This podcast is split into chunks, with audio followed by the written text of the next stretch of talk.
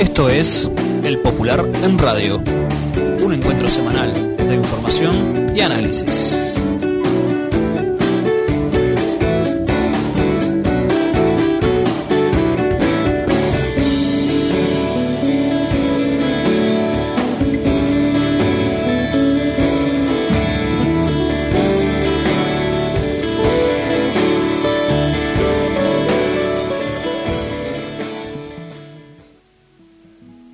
Días a todas y todos. Esta es una nueva edición del Popular en Radio, un espacio de comunicación con los comunistas, los frente amplistas, los militantes sindicales y sociales y con todos los hombres y mujeres interesados en la política y en profundizar el proceso de cambios en nuestro país.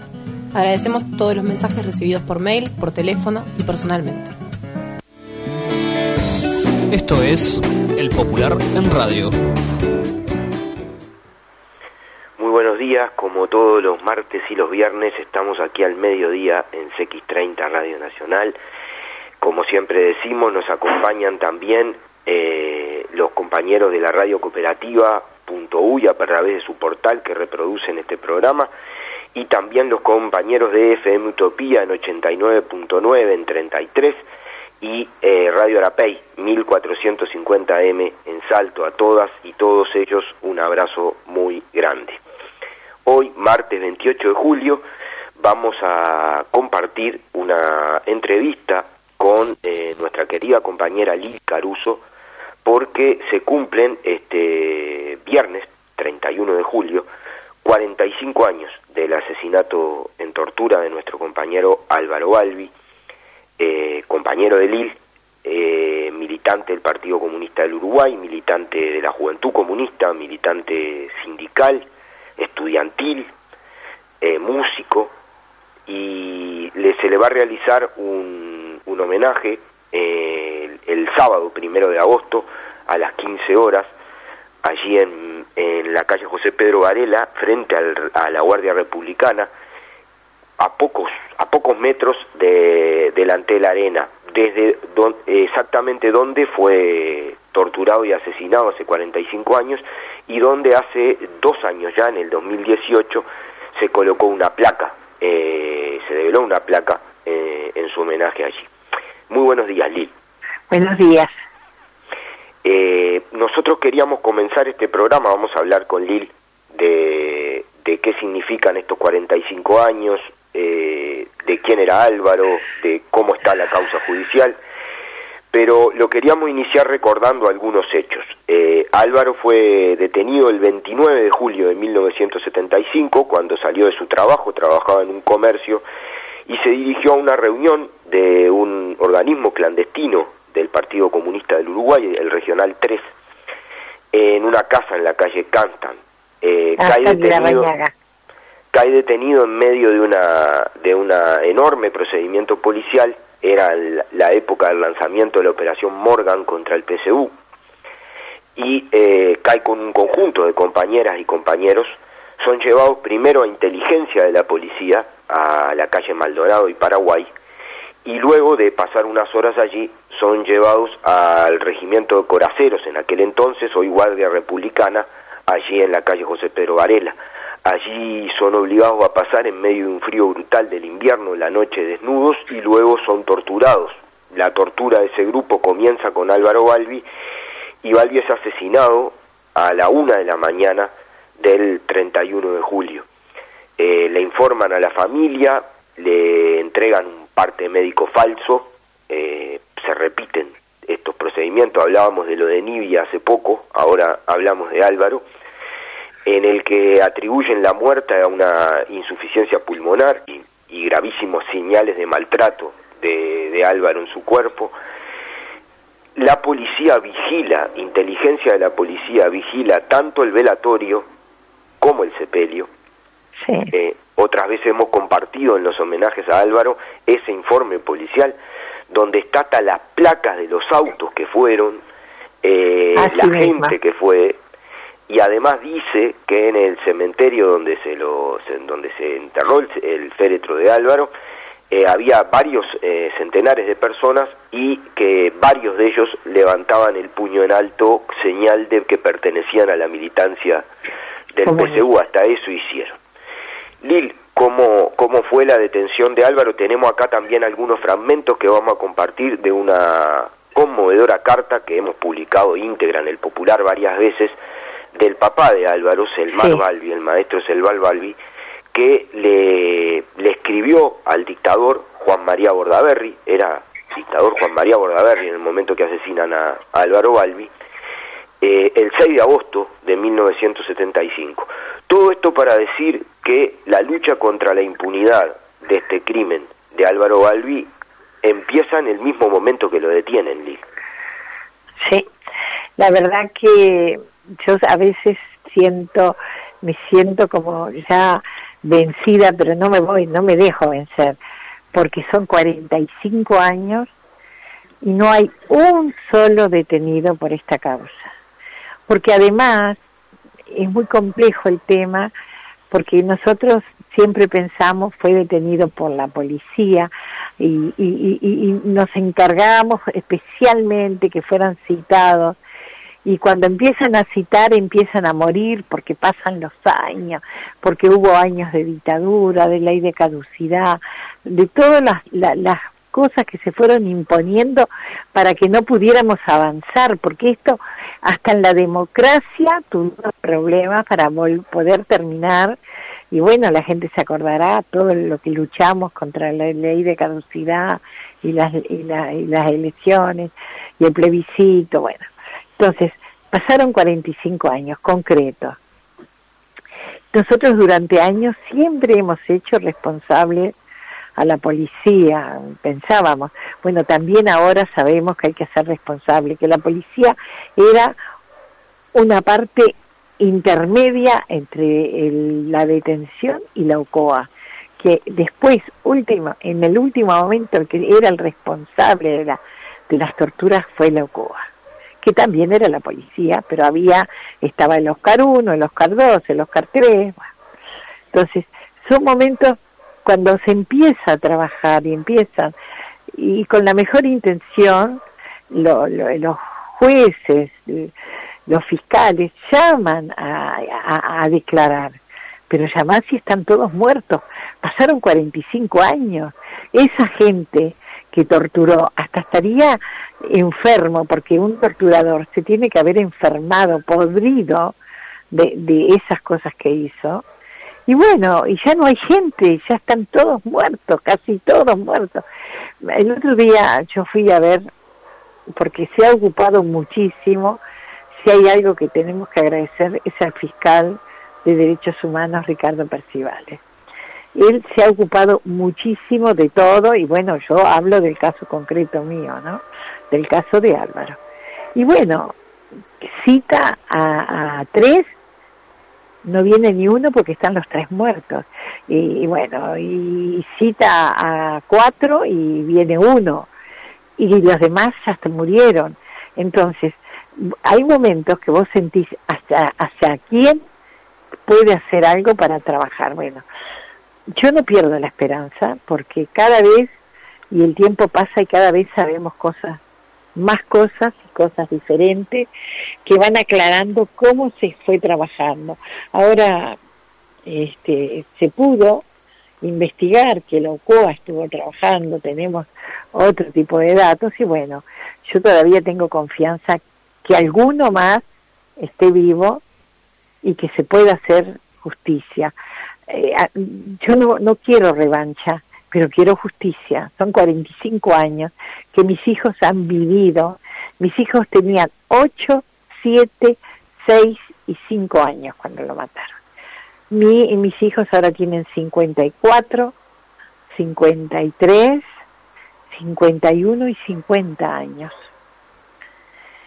Ustedes se dan cuenta cómo pueden sentir que de niños vivieron todo eso y ahora son gente adulta y todavía seguimos viviendo en la impunidad. Y que nosotros pasamos diferentes gobiernos, pasamos gobiernos, eh, pasamos la dictadura, pasamos gobiernos democráticos, más democráticos, menos democráticos, pasamos los gobiernos frente amplistas, compañeros, pasamos gobiernos frente amplistas, tres gobiernos frente amplistas, seguimos en la misma situación, compañeros.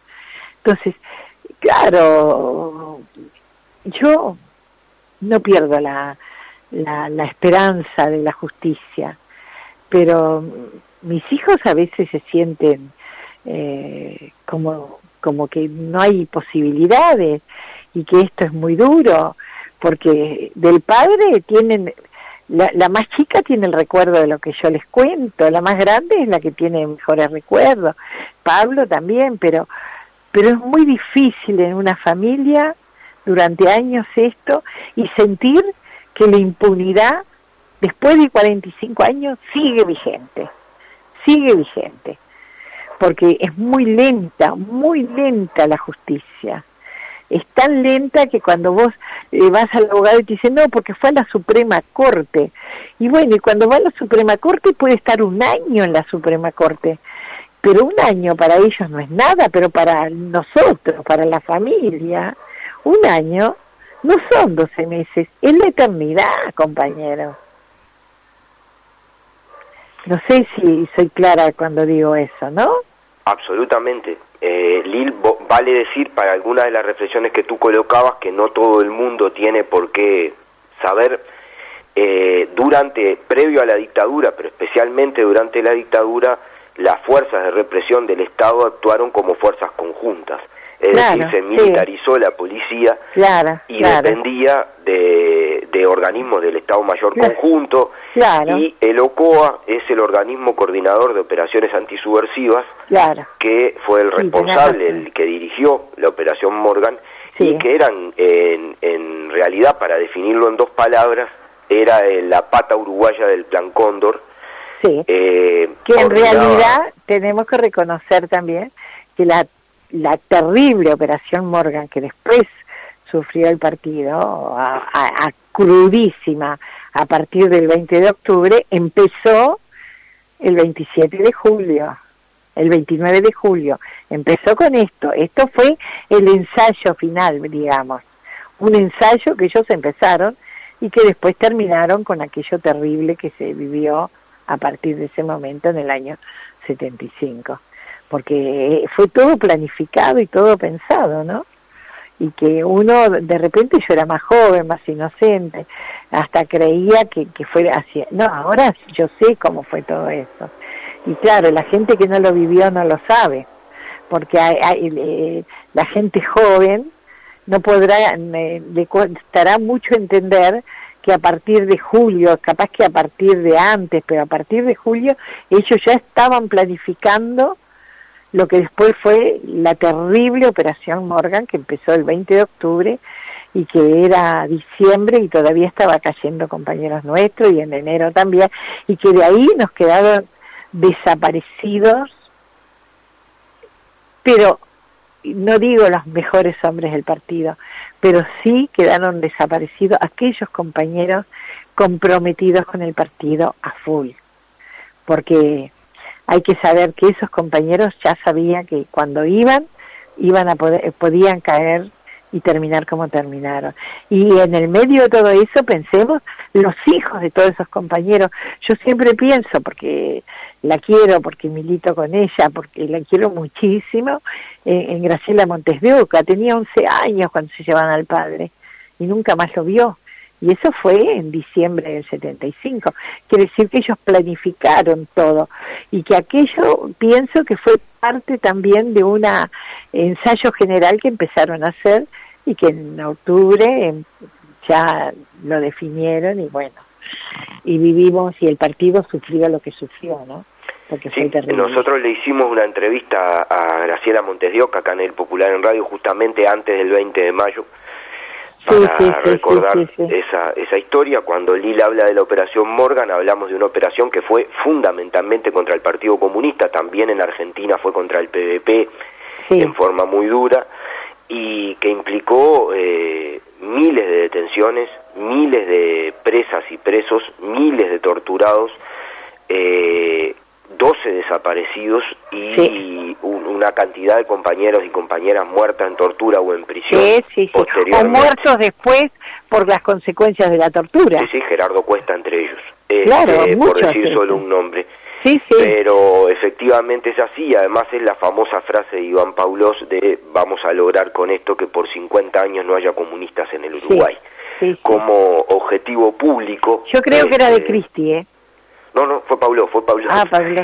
Este, pero, pero eh, dicho esto, Lil, sí tenemos que decir que sí es cierto que tú, todo lo que tú decís de la ausencia de justicia es uno de los problemas más graves que tenemos y con de lo, de lo que más costó avanzar en el tema de la impunidad. Vos destacabas muy bien lo que significó como avance para las causas y para todo la creación de la Fiscalía Especial Ah, de Delitos sí, de, de lesa humanidad que han permitido dar realmente Pero eh, avanzar grandes muchísimo pasos. más que, que en otras épocas se avanza muchísimo con eso. porque realmente hay una fiscalía especializada que ha centralizado las causas, que ha permitido dar otra serie de cosas y también lo hemos conversado mucho, hemos compartido mucho, muchos homenajes con, de Álvaro y, y de otros compañeros contigo eh, y con, con tus hijas y tus, tu hijo y con tus nieta y tu nieto. Este, pero lo, que lo que sí que eh, plantear que bueno tenemos sí la plaza Álvaro Balbi en Lesica donde usualmente hacíamos todos los homenajes siempre Sí.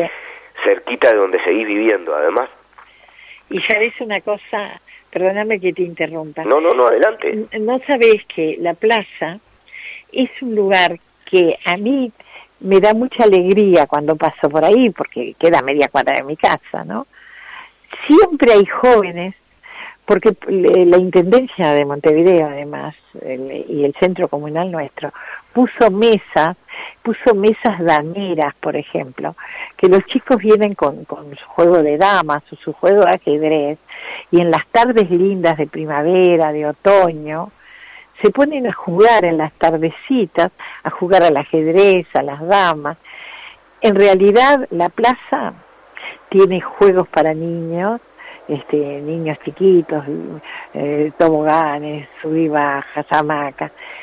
Es una plaza tan, tan visitada, tan usada. No es una plaza que está ahí para que la gente cruce la, la cruce y vaya a la otra calle esa plaza la gente se reúne, se reúnen los compañeros del movimiento charrúa, no me digas cómo se llama, que no me acuerdo, bueno, se reúnen ahí porque ahí solo hay árboles autóctonos del país.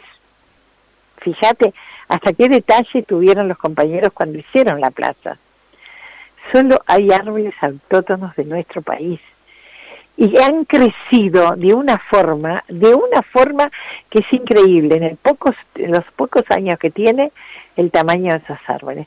Ahí es un lugar de, reunión de jóvenes, reunión de, de, niños. A mí me parece es una plaza con vida y eso es muy importante. sin duda además es testimonio vivo y además se juntan también todos los vecinos del barrio, más allá de las identidades ideológicas y Claro. políticas en cada homenaje de Álvaro, nos conta cada año Claro. en el que hemos ido ahí a la zona de Lesica, a esa, a esa zona tan, tan bonita allí. Eh, este Sí. sábado, Lil, se hace el, el homenaje al 45 aniversario del asesinato Sí. de Álvaro en la puerta de la actual Guardia Republicana, en aquel entonces Guardia de Coraceros, eh, donde Sí. en el 2018 estuvimos juntos. Colocamos una placa. Una placa. Eh, tú también entre- lograste a partir de esta nuevo retomar de la investigación eh, entrar, si no recuerdo mal, junto a tu hija y tu nieta y a Pablo sí. Chargoña a hacer una reconstrucción de los hechos, ¿verdad? Sí, sí, sí, sí. Y, y también nos acompañó Alicia Carazuz y, Ja- y Javier Tazzino. Que fueron dos de los compañeros compañeros de que los que cayeron estaban por con. Álvaro, sí. Este, fue un momento muy duro, pero a la vez fue bueno porque se pudo ver determinadas cosas, aclarar cosas, y además se ganó mucho, se ganó mucho con una entrevista que se le hizo eh, desde, el jue- desde la juece, desde la jueza a la compañera Elena Rolandes, que tiene una memoria y que ella, viste, que es una persona que tiene dificultades, está enferma, pero que se la fue a ver y ella tiene una memoria grandísima, grandísima y fabulosa y creo que aportó más que todos juntos. Bueno, Yo siempre le agradezco tanto a Elena Rolandes porque eso sirvió para un avance muy grande de la causa. este Este sábado, Lil, es a las 3 de la tarde, hablan Mateo Carvalho, el secretario general de la UJC, y el diputado Gerardo Núñez, ¿es así? Sí, sí, es así.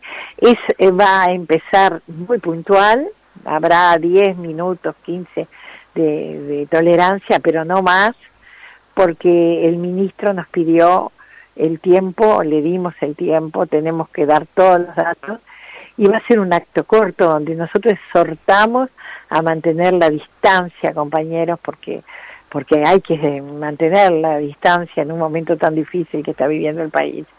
Y además cumpliendo nosotros más que nadie lo que hay que hacer para mantener a nuestros compañeros bien sin enfermarse y sin tener poner en riesgo su vida. Entonces, a las 15 horas tenemos que estar ahí va a hablar el compañero secretario de la JC porque Álvaro eh, su ingreso a la vida política fue a través de la UJC y vivió los momentos más felices, yo diría, como vivimos todos, como viviste vos, como lo viví yo en la UJC, que eso te da una, una vida y una alegría cuando descubrís lo que sos.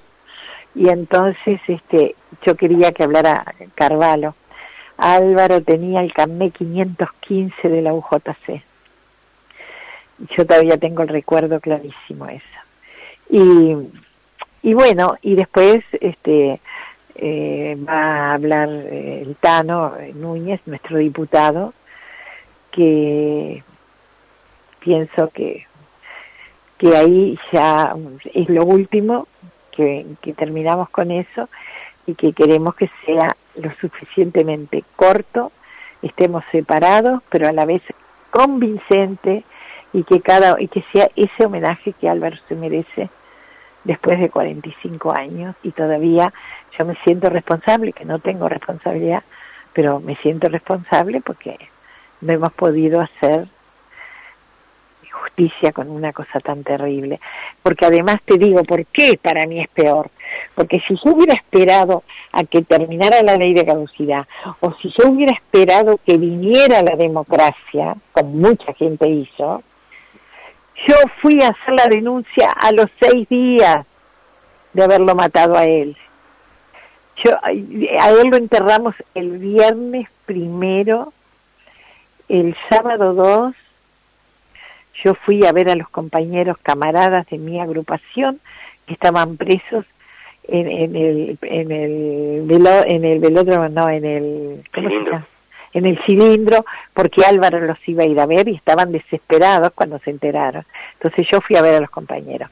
Después fue el domingo y el lunes yo fui a ver, fui a la, al juzgado o el martes a presentar la denuncia. Entonces, la denuncia estuvo inmediatamente presentada, inmediatamente pasó a la órbita eh, militar, por eso quedó subcuchada en eso hasta que logramos volver a la democracia, pero la denuncia estaba, la denuncia, yo iba todas las semanas a, la calle 8 de octubre y Jaime Civil o comandante Braga, ahí que había una cosa de, del ejército, y iba y preguntaba qué pasaba con la denuncia. Y mirá lo que te voy a contar, porque esto lo, lo saben la gente amiga mía. Iba y preguntaba en qué camino estaba y, y me decía, no, no sabemos, no, no ha avanzado, está en la órbita militar, está en la órbita militar.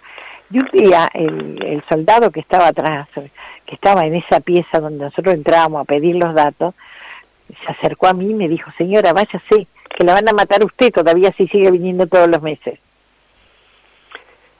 Así es, lo único que queda decirte, porque además se nos termina el tiempo, queríamos terminar con una con una con un parrafito de la carta de Selmar, el ah, papá de el papá de Álvaro.